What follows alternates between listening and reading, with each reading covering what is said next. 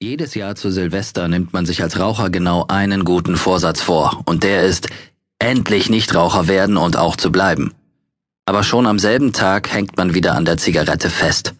Dann kommen die Sätze wie, ach, heute nochmal, aber morgen höre ich auf. Aber leider ist der Kopf dazu einfach nicht bereit. Auch wenn der Körper das gerne möchte. Aber der sogenannte innere Schweinehund ist einfach stärker. Auch Sätze wie Ich bin nicht süchtig, ich kann jederzeit aufhören kommen sehr oft aus dem Mund von Rauchern.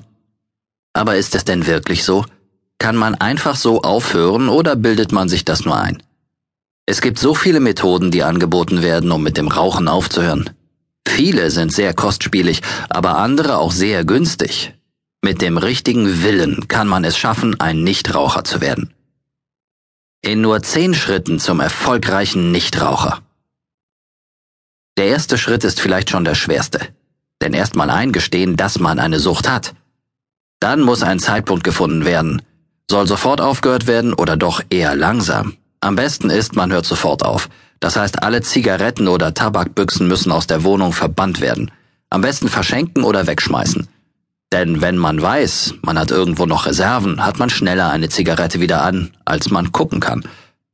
Am besten man hört auf, wenn man Urlaub hat oder in den nächsten Tagen keinen Stress.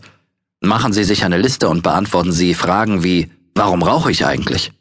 Schreiben Sie Nachteile auf wie finanzielle oder gesellschaftliche Nachteile. Machen Sie sich Ihre Abhängigkeit bewusst.